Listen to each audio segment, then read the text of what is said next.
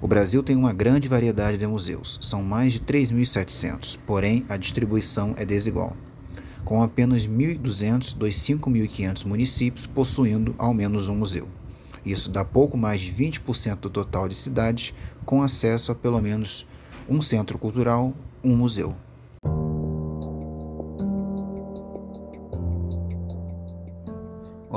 Sejam todos bem-vindos ao primeiro episódio do nosso podcast, Museus, Passado, Presente e Futuro. De um total de cinco, cada um deles abordará uma instituição, da qual eu tive a perspectiva de visitante, admirador. O primeiro deles trata do Museu Histórico Nacional e terá uma convidada para falar sobre. Legal, né? Sem mais delongas, vamos começar falando da história do MHN e a nuance que ele traz sobre o aspecto da história brasileira.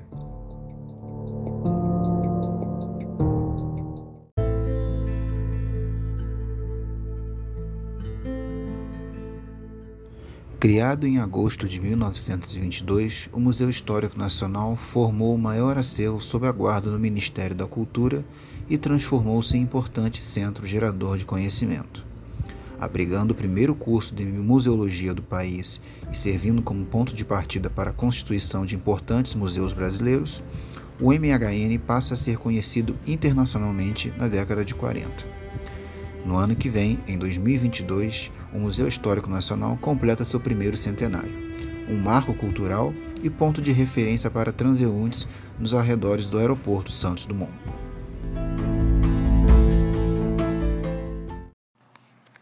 Numa ponta que avançava sobre o mar, posteriormente conhecida como Ponta do Calabouço, entre as praias de Piaçaba e Santa Luzia, no centro histórico do Rio de Janeiro, os portugueses construíram, em 1603, a Fortaleza de Santiago, origem do conjunto arquitetônico que hoje abriga o Museu Histórico Nacional.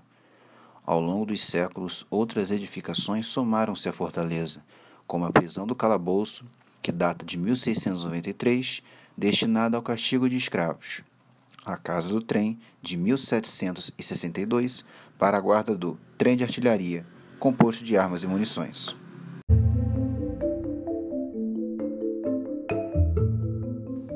O arsenal de guerra de 1764 e o quartel para abrigar as tropas militares, esse de 1835.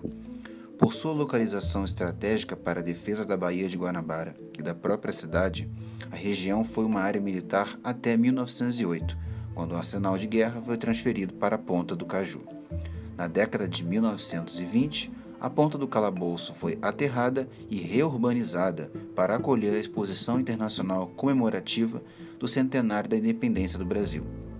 Para integrar o evento, as edificações do antigo arsenal de guerra foram ampliadas e embelezadas, com decoração características da arquitetura neocolonial.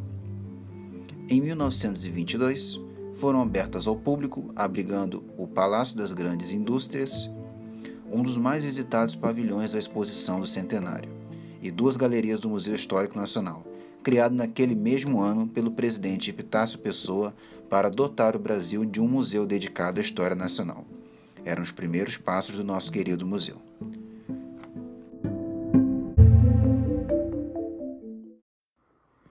E como minha convidada e entrevistada de hoje, temos Adriana Bandeira, ela que é museóloga formada pela Unirio e é integrante do Núcleo de Conservação e Restauração do Museu Histórico Nacional.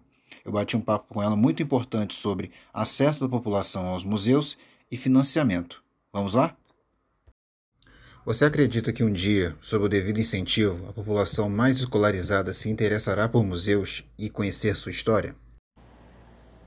Podemos dizer que parte da população escolarizada do Brasil tem, mesmo que ainda de forma bastante limitada, acesso a museus entendendo o museu como um conceito mais amplo, que abarca também centros culturais, jardins botânicos, aquários, etc.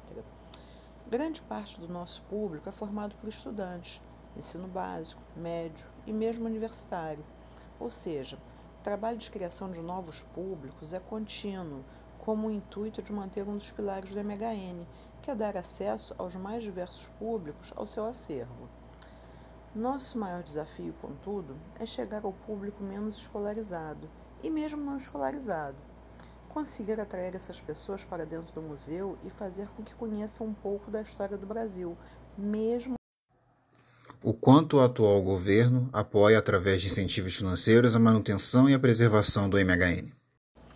O Museu Histórico Nacional possui recursos oriundos do governo federal, por meio do IBRAM, da Lei de Incentivo à Cultura e mesmo de outras fontes de financiamento federal para projetos específicos.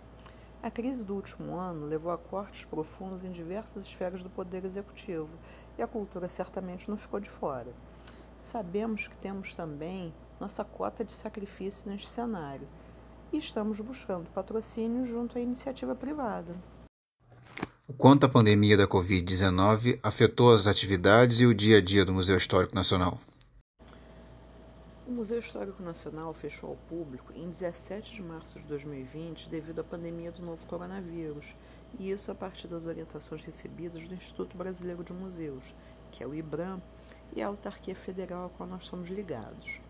Tendo em vista a pouca informação que se tinha à época sobre a Covid-19, nós acreditávamos que em algumas semanas voltaríamos à normalidade. Contudo, nós estamos diante da maior crise humanitária global desde a gripe espanhola e um ano depois seguimos fechados ao público.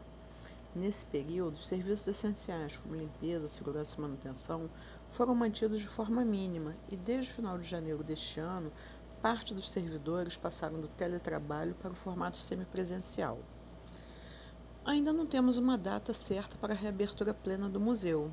Contudo, nós seguimos atuantes nas redes sociais, levando conteúdo novo e relevante sobre o museu para o nosso grande público.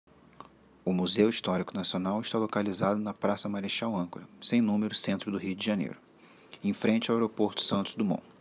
Em razão da pandemia do novo coronavírus, as visitas presenciais estão temporariamente suspensas, mas você pode conferir o acervo e exposições através do aplicativo Google Arts and Culture, disponível para iOS e Android.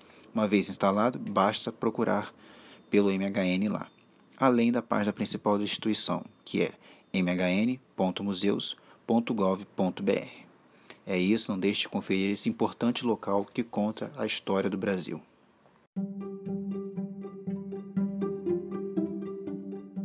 Isso é tudo por hoje, pessoal. Muito obrigado pela companhia e pela atenção. No próximo episódio do podcast Museus Passado, Presente e Futuro, traremos um importante centro cultural do Rio de Janeiro, o CCBB. Até mais.